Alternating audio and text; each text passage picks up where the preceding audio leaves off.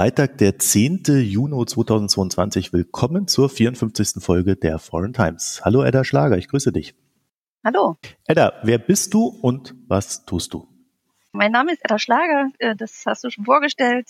Ich bin freie Journalistin, lebe seit 17 Jahren in Kasachstan und arbeite von hier aus für deutschsprachige Medien, also deutsche, österreichische und Schweizer Medien hauptsächlich mache alles zu Zentralasien. Also ich habe fünf Länder im Beritt. Das ist Kasachstan natürlich, wo ich in Almaty lebe. Das ist allerdings nicht die Hauptstadt, wie fälschlicherweise oft angenommen wird. Dazu kommen dann noch Kirgistan, äh, Usbekistan, Tadschikistan und Turkmenistan. Das ist so die Region, in der ich mich bewege. Ich habe gerade gedacht, wahrscheinlich denken die Leute, das ist die Hauptstadt, weil du ständig aus Almaty berichtest.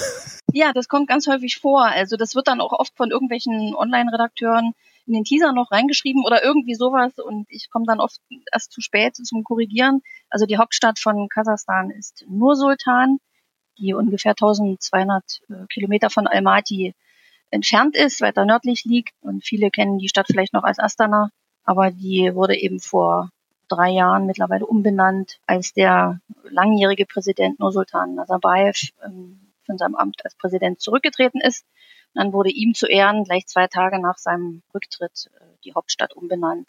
Ich wollte gerade fragen, wie lange sie so heißen wird, nachdem. ja, das kann ich leider noch nicht sagen. Also wir haben schon gemutmaßt hier, die Kollegen vor Ort.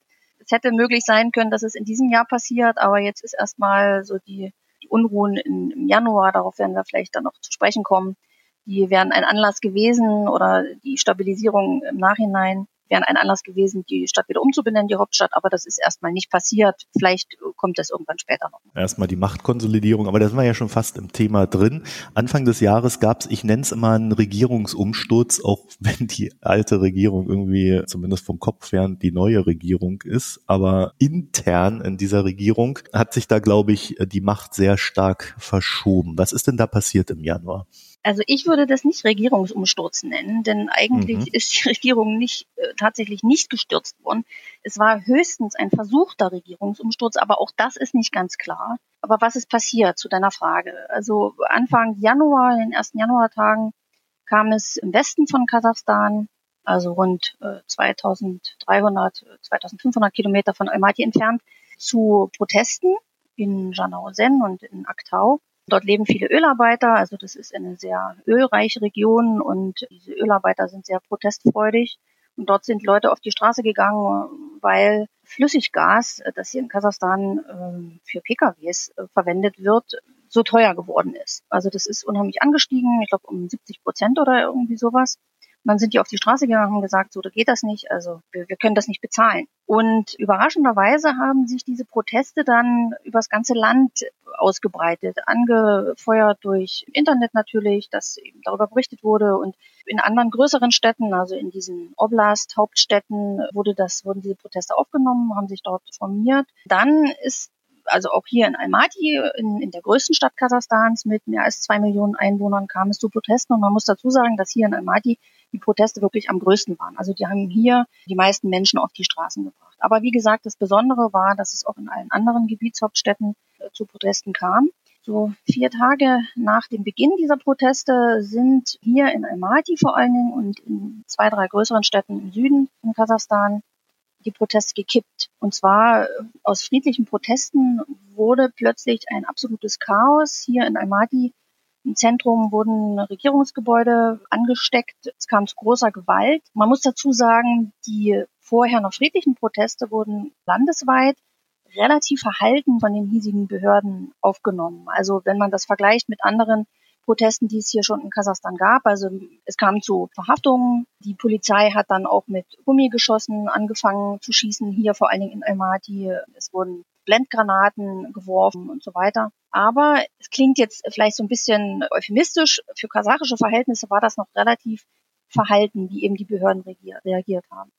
Und dann kam es aber, wie gesagt, in Almaty zu Überfällen auf die Stadtverwaltung, auf den Präsidenten, auf die Präsidentenresidenz. Sie wurden angesteckt und ich war zu dem Zeitpunkt zufällig gerade noch in Deutschland von meinem Jahresendurlaub sozusagen. Habe es auch nicht geschafft, in der Zeit hierher zu kommen, aber ich habe mir eben berichten lassen von Menschen, die zu der Zeit hier waren, dass ab einem bestimmten Moment die Sicherheitsbehörden verschwunden waren. Und Im Prinzip wurde die Stadt hier sich selbst überlassen. Und diesen Marodeuren, wie das genannt wurde, Armee und Polizei haben sich zum Teil in der Stadtverwaltung verbarrikadiert, wurden dann dort rausgeholt, wurden angegriffen, also wirklich sehr gewalttätig. Das war so die Situation, von der wir auch in Deutschland ganz urplötzlich ganz, ganz viel mitbekommen haben. Also im Prinzip wird ja in Deutschland nicht besonders viel über Kasachstan berichtet. Und plötzlich berichteten alle Sender über Kasachstan, was da los ist. Die Bilder von brennenden Autos und eben der brennenden Stadtverwaltung machten die Runde und wurden bei uns im Fernsehen gezeigt und so weiter. Und dann kam eben wirklich die Frage auf, was ist denn da eigentlich los? Was war denn der Hintergrund? Also da gibt es ja sehr viele Mythen äh, drum, was da wohl passiert ist. Hast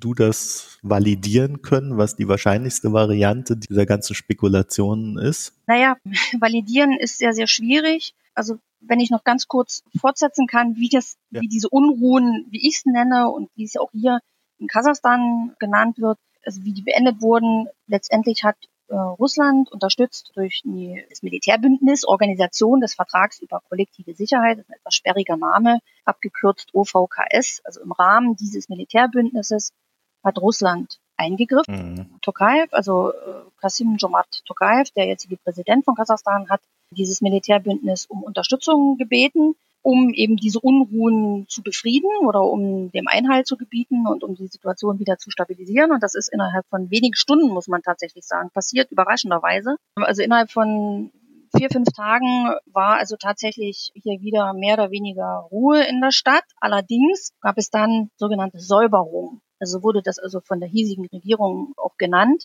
Und vor allen Dingen das, was nach dieser, nach dieser akuten Phase hier in Kasachstan passiert ist, es wurden sehr, sehr viele Menschen verhaftet. Das ist gar nicht mehr nach Deutschland gedrungen, weil da ist dann das Interesse schon so ein bisschen abgeklungen. So, jetzt aber zu der Frage, was ist denn da eigentlich passiert? Die kasachische Regierung hat bis zum heutigen Tag, und jetzt ist im Prinzip ein halbes Jahr vergangen, keinen offiziellen Untersuchungsbericht vorgelegt. Es wurde mal versprochen, ja, wir untersuchen und wir machen die Ergebnisse bekannt und so weiter. Das ist aber bis zum jetzigen Tag noch nicht passiert. Es gab einige Prozesse, zum Teil auch gegen Angehörige von Sicherheitsbehörden, aber es wurde seitens der Regierung nie wirklich aufgeklärt, was passiert ist. Es gibt eines äh, dieser oder einen dieser Mythen, die du, die du angesprochen hast, die im Prinzip von der kasachischen Regierung verbreitet wurde, dass ausländische Terroristen dieses Chaos veranstaltet hätten. ja gut, das ist ja der Klassiker, ne?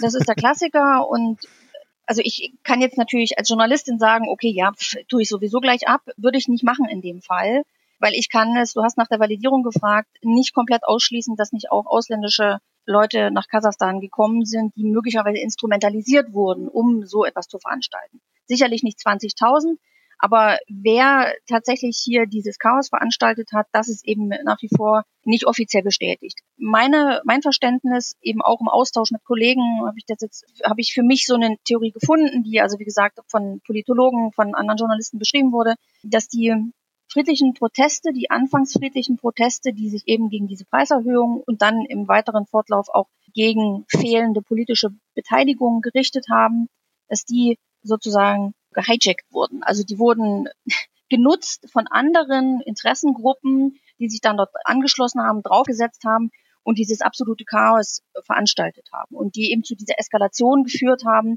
die letztendlich um die 250 Todesopfer gefordert hat. Das jüngste vier Jahre alt. Wer waren diese Interessengruppen? Das ist natürlich die große Frage. Also diese friedlichen Proteste, das waren normale Bürger von Kasachstan. Das waren vor allen Dingen auch in diesen größeren Städten wie Almaty aus den Außenbezirken hereingekommene jüngere Leute, die eine große Unzufriedenheit haben aufgrund der wirtschaftlichen Situation, aufgrund fehlender politischer Beteiligung. Aber politische Beteiligung ist sicherlich etwas, was so die ärmeren Bevölkerungsschichten gar nicht in erster Linie interessiert. Ne? Die interessiert, also wenn es um jüngere Männer geht, finde ich eine Frau, kann ich der Frau ein, ein Leben finanzieren, kann ich meine Kinder in eine Schule schicken, wo sie eine ordentliche Bildung bekommen, kann ich denen ein Studium ermöglichen und so weiter. Also politische Beteiligung ist sicherlich in den urbanen Kreisen wichtiger und das ist dort ein wichtigerer Punkt.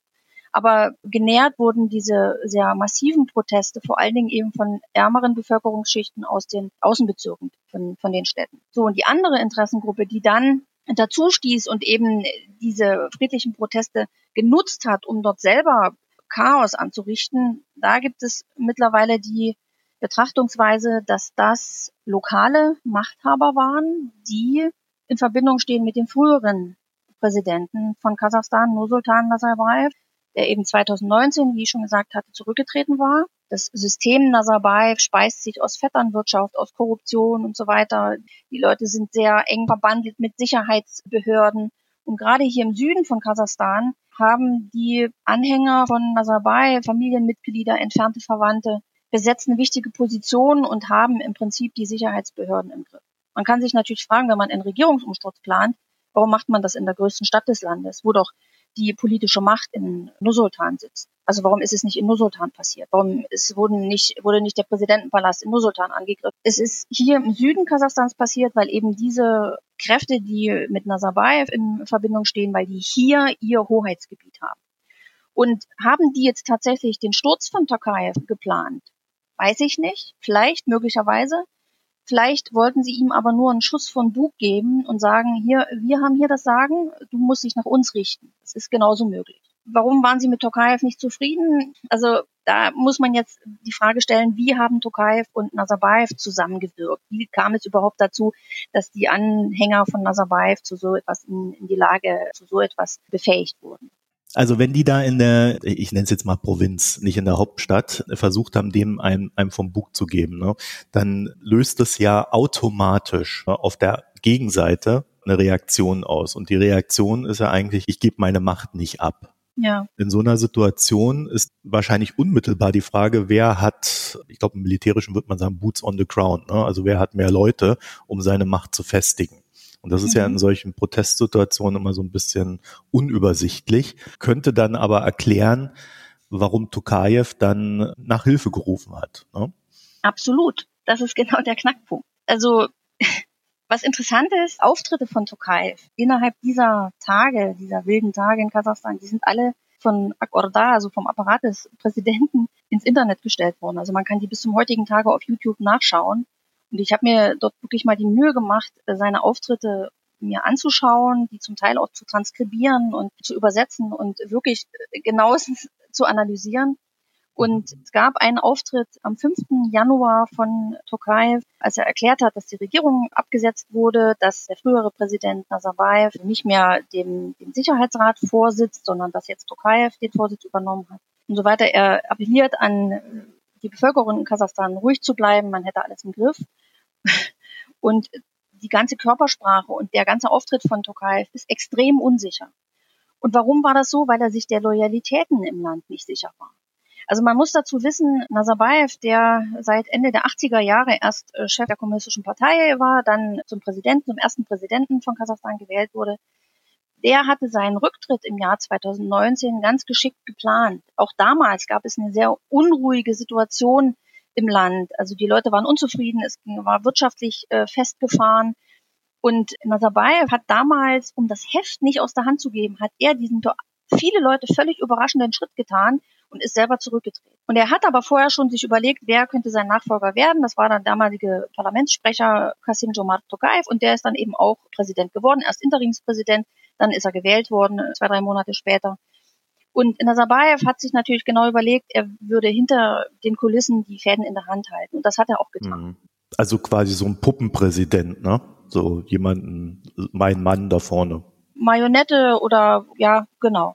Man muss dazu sagen, Nazarbayev, der ist jenseits der 80, hat sicherlich auch äh, mittlerweile körperliche Beschwerden und so weiter. Und Tokayev hat das Amt immer mehr ausgefüllt, offenbar. Tokayev ist kein sehr charismatischer Politiker. Er kommt aus der Regierung von Nazarbayev, ist ein jahrzehntelanger Anhänger von Nazarbayev gewesen. Also, dass man jetzt von ihm hätte großartige Reformen erwarten können, das, damit hat wirklich keiner gerechnet. Man hat natürlich eine gewisse Hoffnung hier in Kasachstan gehabt. Aber eigentlich waren sich alle darüber klar, dass er im Prinzip nur ein Stadthalter ist für, für Nazarbayev. Er hat angefangen, dann doch das Amt einzunehmen und Nazarbayev ist sicherlich selber eben gebrechlicher geworden. Und meine Vermutung ist, dass diese Anhänger, über die ich erst gesprochen habe, die also dieses Chaos hier veranstaltet haben, die diese Destabilisierung herbeigeführt haben, dass die möglicherweise Nazarbayev selber nicht mehr getraut haben. Dass sie möglicherweise selber nicht mehr davon überzeugt waren, dass Nazarbayev noch den Willen hat und die Macht, ihre Interessen zu vertreten. Denn an diesen Interessen hängen hängt ein, hängen einfach Millionen von Dollar. Ja, also das ist, da geht es um Schmuggel, da geht es um Sicherheitsgelder, da geht es um ja, schlichte Korruption, um Zollzahlungen und so weiter und so weiter. Und darum ging es letztendlich. Also das heißt, meine Vermutung ist wirklich, dass diese Anhänger von Nazarbayev ihn selber nicht mehr getraut haben und dass sie selber so ein bisschen die Sache in die Hand nehmen wollten, was allerdings schiefgegangen ist. Tokayev stand wirklich dem gegenüber und war sich klar, er hat nicht die Loyalität der Sicherheitsbehörden, auf die es jetzt gerade ankommt. Das war deutlich. Also die Sicherheitsbehörden, wie gesagt, hatten hier die Stadt verlassen. Ob auf einen Befehl von irgendjemandem hin oder weil sie selber Angst hatten, das ist nicht ganz klar. Wahrscheinlich eher auf jemands Anweisung hin. Und der Move, den dann Tokayev gemacht hat, der möglicherweise er kam unerwartet auf alle Fälle, ne? Ne, für viele kam es unerwartet. Für andere Leute, die sich, die wirklich nahe dran sind an Türkei, kam das möglicherweise nicht unerwartet. Denn also meine Theorie ist ja, ich würde ja sagen, wenn ich Präsident eines Landes wie Kasachstan wäre, hätte ich für alle möglichen Szenarien einen Plan A, B, C in der Schublade liegen. Was mache ich? Also wenn sowas passiert, hm. wie reagiert man? Ja, also ich kann mir nicht vorstellen, dass jemand äh, wie Tokayev jahrelang da rumsitzt und sich auf sowas nicht vorbereitet kann ich mir nicht vorstellen. Deshalb ist natürlich die Überlegung, dass entweder gab es Absprachen vorher mit Russland. Wir müssen kurz wahrscheinlich sagen, was, was er gemacht hat, weil wir haben es jetzt mehrfach angedeutet. Er, er hat die OVKS angerufen äh, und gesagt, ich brauche Hilfe. Ja, was ist überhaupt die OVKS? Organisation des Vertrags über kollektive Sicherheit. Das ist der etwas sperrige Name dieses Militärbündnisses gegründet 1992 äh, von Russland, Kasachstan, Belarus, Kirgistan, Tadschikistan und Armenien. Das sind die Mitgliedsländer. Und wir sprechen immer davon, dass Türkei Russland um Hilfe gebeten hat, um diese Unruhen zu beenden. Aber es ging tatsächlich wirklich über die OVKS. Also das ist eben nicht nur Russland gewesen und es kamen auch nicht nur russische Truppen nach seinem Hilferuf nach Kasachstan, sondern alle anderen Länder haben Militär geschickt. Die Armenier waren, glaube ich, am schnellsten, so wie ich das verfolgt habe. Ja, und die Kirgisen, die haben noch lange im Parlament diskutiert, lange und dann letztendlich doch jemanden ganz langsam über die Grenze geschickt. So, und das ist natürlich so eine Situation, äh, gerade so aus heutiger Sicht, da ruft jemand Russland als Hilfe, also russische Soldaten ins Land, aber nicht nur, natürlich auch andere, aber natürlich äh, ist, ist Russland schon federführend in dieser UVKS, ne? das kann man schon sagen. Das ist quasi die USA der UVKS. Ja, kann man, kann man wahrscheinlich so sagen. Dann hat er die da reingerufen und äh, hatten die eine Auswirkung, also haben sie ihm geholfen? Also das Überraschende war ja, dass das innerhalb von wenigen Stunden waren die Russen hier.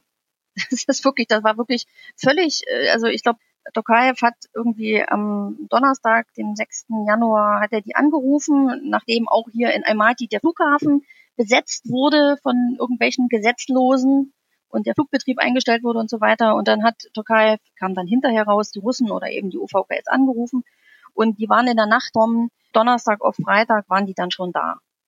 Und die Regierung, die kasachische Regierung hat die ganze Zeit gesagt, also die OVKS-Truppen waren wirklich nur anwesend. Die hätten nicht geschossen auf irgendwelche Menschen in der Stadt. Sie wären nur durch ihre bloße Anwesenheit hätten sie also für Ruhe und für Ordnung gesorgt. Das kann ich jetzt auch nicht verifizieren. War es tatsächlich so? Wie gesagt, es sind 250 Menschen in etwa zu Tode gekommen. Aber es ist, ich glaube, es ist bisher nicht ein einziger Fall wirklich eindeutig aufgeklärt, aus wessen Pistole oder Gewehr die Kugel ja. kam, diese Menschen dann zu Tode gebracht hat. Sie sind sicherlich nicht alle erschossen worden, aber das ist eben bisher nach wie vor im Nebel. Ich würde jetzt auch erstmal nach der offiziellen Sprechart annehmen, okay, sie waren da, sind sicherlich auch ents entsprechend martialisch aufgetreten. Sie haben hier die Höfe in Almaty, also in, den, in diesen Schlafstätten, sind die in die Höfe gegangen und, und haben dort eben sind martialisch aufgetreten mit Maschinengewehr und so weiter und Militär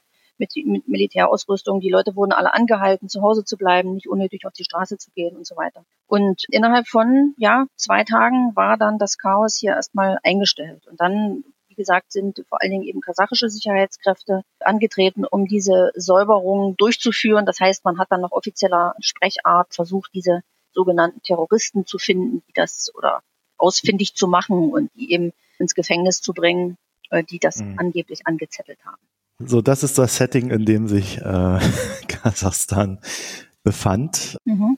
als dann auch der russische Angriffskrieg gegen die Ukraine losging. Ja, dann auch am 24.02. Also da ist ja die, die, die zeitliche Differenz äh, zwischen dem einen und dem anderen jetzt gar nicht so groß, ne? sondern das, da ist eine gewisse Unmittelbarkeit drin.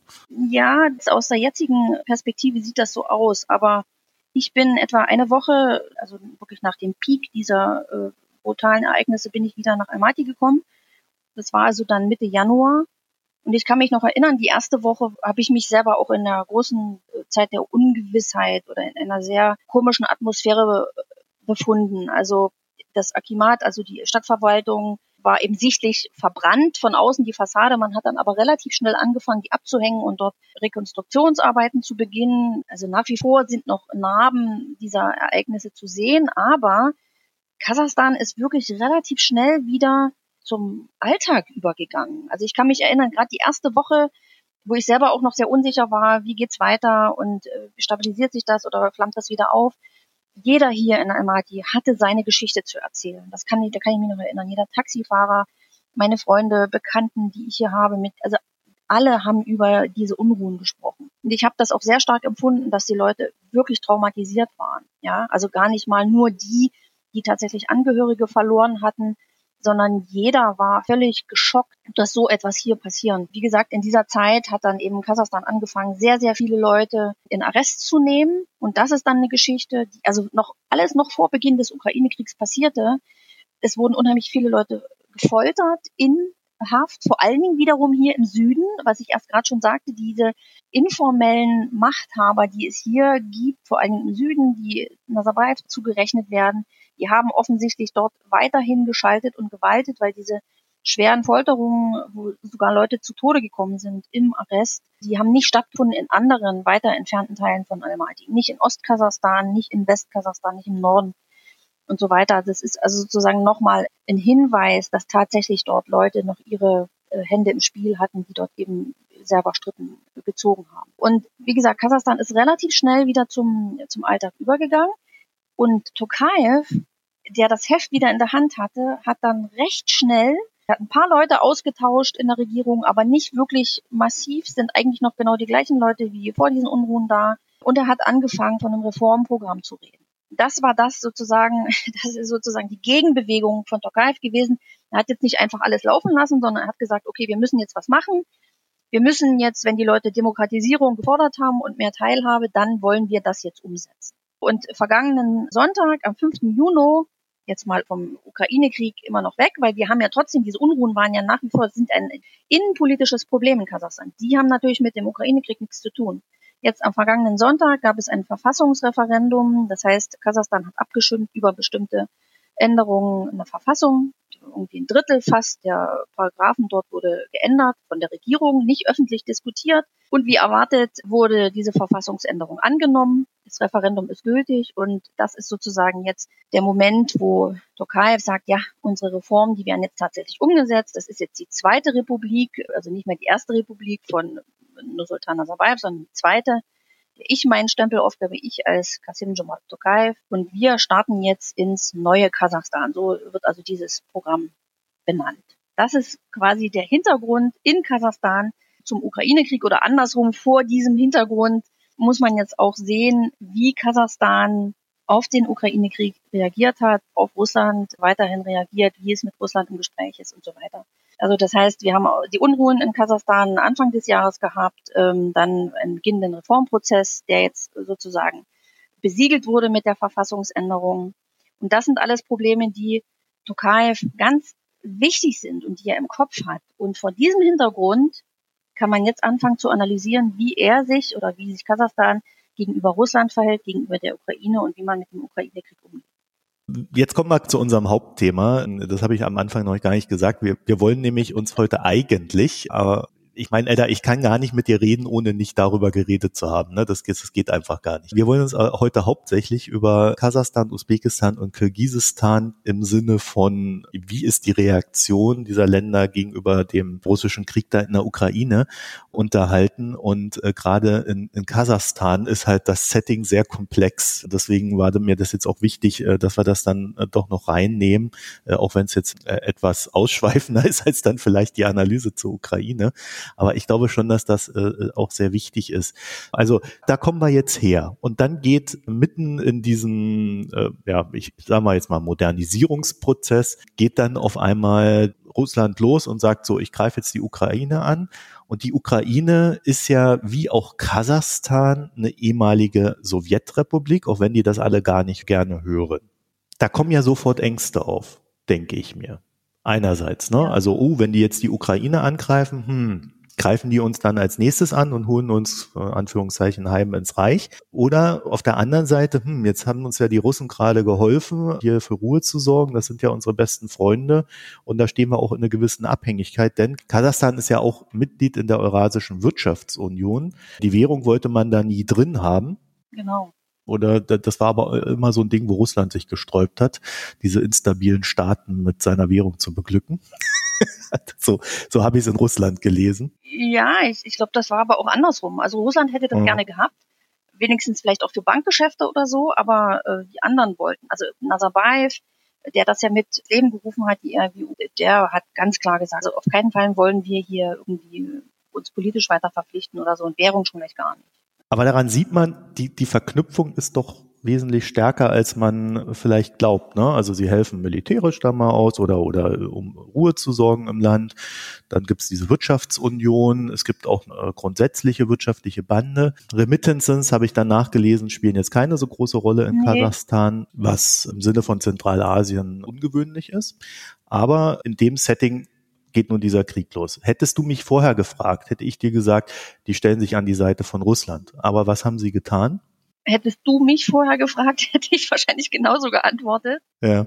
Gar nicht mal so sehr aus der Verbandelung durch die Eurasische Wirtschaftsunion heraus, sondern wirklich eher aus der Verpflichtung heraus vom Januar. Also dass man dort mhm. sich in der Schuld gefühlt hat und das wäre eben erwartet worden. Kasachstan muss Putin jetzt einfach zur Seite stehen. Aber und das hat sehr, sehr viele überrascht. Kasachstan ist bis heute ganz stark bemüht, neutral zu bleiben. Neutral, sage ich jetzt mal in Anführungsstrichen, denn alleine die Neutralität, die versuchte Neutralität von Kasachstan ist eigentlich schon ein überlautes Abwenden von Russland für Kasachstan.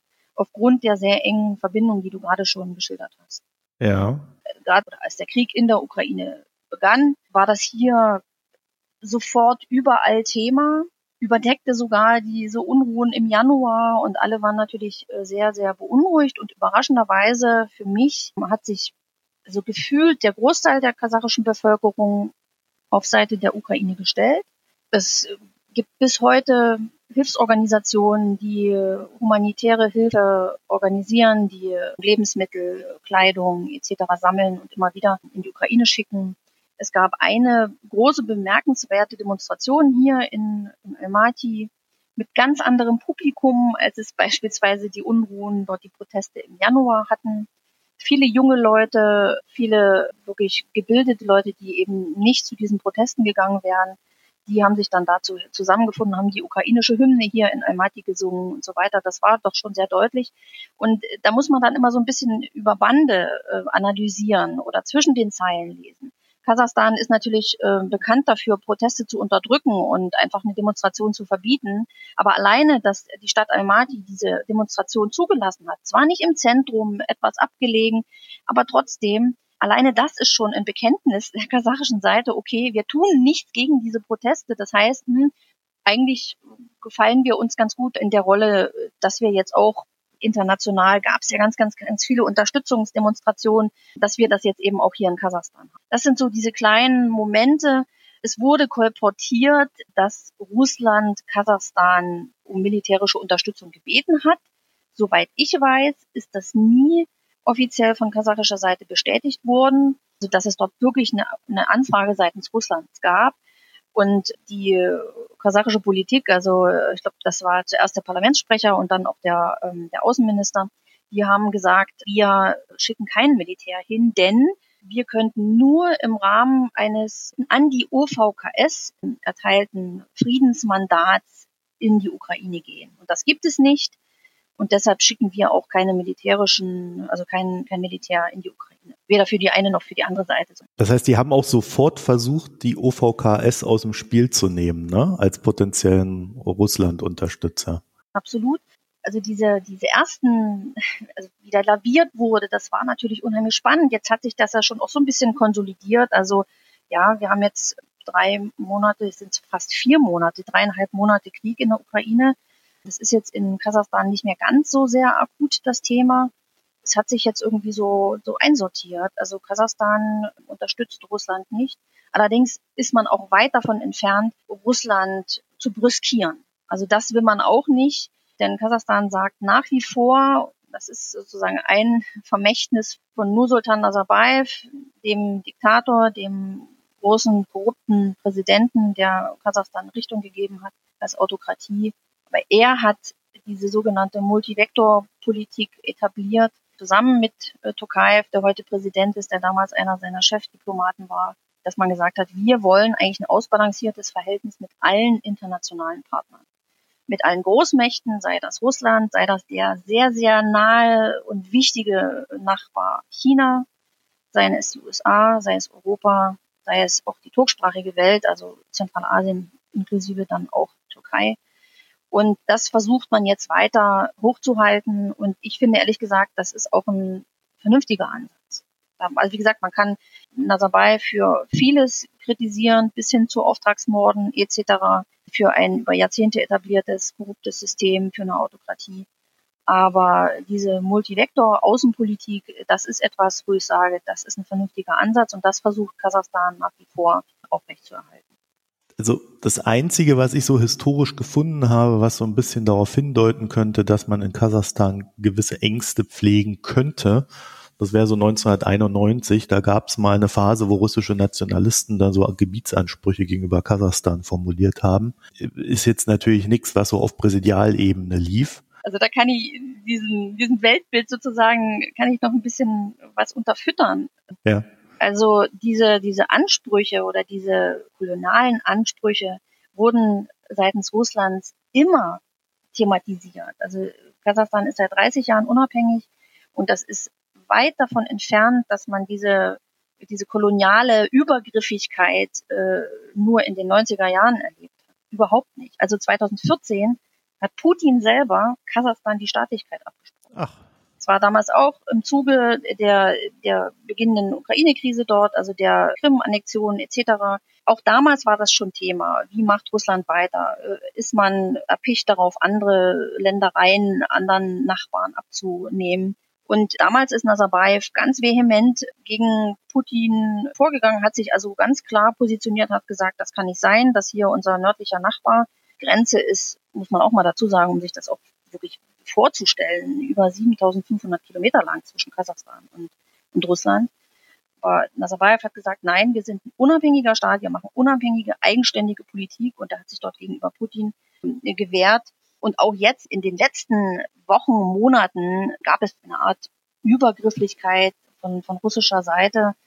Tigran Kiosayan, das ist der Ehemann von Margarita Simonyan, der Chefin von Russia Today. Der hat also in einem legendären Video, hat der Kasachstan regelrecht gedroht, dass sich Kasachstan mittlerweile als Feind präsentiere gegenüber Russland und dass man aufpassen solle, was das für unmittelbare Folgen für Kasachstan haben können. Und das wurde diese, dieser, diese Tirade würde wirklich hier in Kasachstan auf allen sozialen Medien kommentiert und äh, sind Memes entstanden darüber und so weiter. Aber das war also diese, diese Ansprüche und dieses, diese Übergriffigkeit hat es immer gegeben. Also Zhirinovsky zum Beispiel, der jetzt dieses Jahr an Corona verstorben ist, auch der hat immer wieder gegen Kasachstan gewettert und immer wieder so, so unterschwellig gedroht, ja, der Norden äh, der sowieso eher russischsprachige Norden Kasachstans ist unser.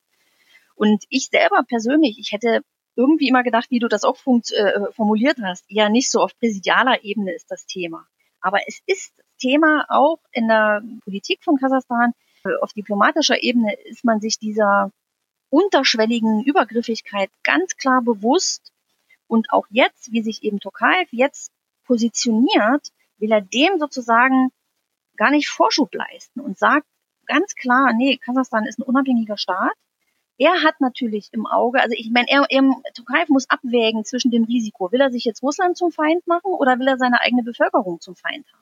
Wenn er ganz offensichtlich sich auf die Seite Russlands gestellt hätte, hätte er unheimliche Probleme mit der kasachischen Bevölkerung bekommen. Weil eben viele die Ukraine unterstützen und sagen, das, was wir in der Ukraine sehen, das ist möglicherweise ein Szenario, was auch Kasachstan droht. Wir möchten das nicht. Wir möchten dort nicht mit reingezogen werden und wir sind ganz klar auf der Seite der Unabhängigkeitsbestrebung. Und Tokayev hat sich offenbar da, dafür entschieden, dass er lieber im Frieden sein will, soweit es geht, natürlich mit seinen Reformversprechen, die man auch ganz klar hinterfragen kann. Er will im Frieden sein mit seiner eigenen Bevölkerung und er ist jetzt einfach mal das Risiko eingegangen und hat sich so ein bisschen von Russland abgewendet. Sicherlich nicht komplett, absolut nicht und auf diplomatischer Ebene wird das auch immer wieder betont. Wir wollen Russland nicht zum Feind haben, aber dort ist auch ganz klar spürbar, dass man Angst davor hat, als Feind Russlands hingestellt zu werden. Aber man hat auch Angst um die eigene Unabhängigkeit. Mhm. Und Russland ist offensichtlich gerade sehr beschäftigt in der Ukraine. Also, dass zum jetzigen Zeitpunkt ein Übergriff auf diese, wie gesagt, sehr, sehr lange Grenze mit Kasachstan zu erwarten wäre. Gibt sicherlich leichtere Ziele, eben Armenien, Georgien, Abkhazien, Ossetien und so weiter und so weiter. Das ist ja alles leichter zu machen, als so eine 7500 Kilometer lange Grenze zu managen und dort mal eben einzufallen. Rein strategisch betrachtet ist es für Kasachstan natürlich super, wenn die russische Armee sich in der Ukraine abreibt, weil dann ist die Bedrohung automatisch kleiner, ne? auch im Zuge der Sanktionen jetzt gegen Russland, wobei diese Sanktionen gegen Russland Kasachstan natürlich auch im gewissen Sinne treffen werden, ne? auf indirektem Wege dann durch fehlende russische Direktinvestitionen. Ganz wichtiges Thema, ja. Also Russland ist einer der wichtigsten Wirtschaftspartner äh, Kasachstans mit in den Top 5 der Direktinvestitionen, der Außenhandel, natürlich auch über die Eurasische Wirtschaftsunion ist unheimlich wichtig. Import, Export, Kasachstan transportiert sein für das Land wahnsinnig wichtige Öl über Russland, äh, den Westen. Ja, also ich meine, die sind abhängig davon. Und von daher ist man da sehr vorsichtig, aber man möchte auch nicht den Zorn des Westens auf sich ziehen und offenbar die, die Sanktionen unterwandern. Ja, also es ist ja nicht so, die Russen kommen ja nicht gerade erst jetzt heute auf die Idee, ah, hm, Kasachstan ist ja vielleicht ein ganz gutes Ausweichterritorium für russische Firmen, die hier Tochterunternehmen gründen oder längst haben. Ich meine, westliche Unternehmen prüfen und schauen gerade, können wir möglicherweise Produktion nach Kasachstan auslagern oder Geschäfte über Kasachstan abwickeln und so weiter. Die Russen kommen natürlich auch auf die Idee. Aber da ist Kasachstan sehr, sehr, also die kasachische Politik sehr bemüht, dort wirklich eine Ausweitung der Sanktionen auf Kasachstan äh, abzuwenden. Und das ist sicherlich auch ein ganz wichtiger Grund, weshalb man sich eben doch relativ klar positioniert hat und gesagt hat, wir stehen nicht, also nicht laut gesagt hat, wir stehen an der Seite Russlands.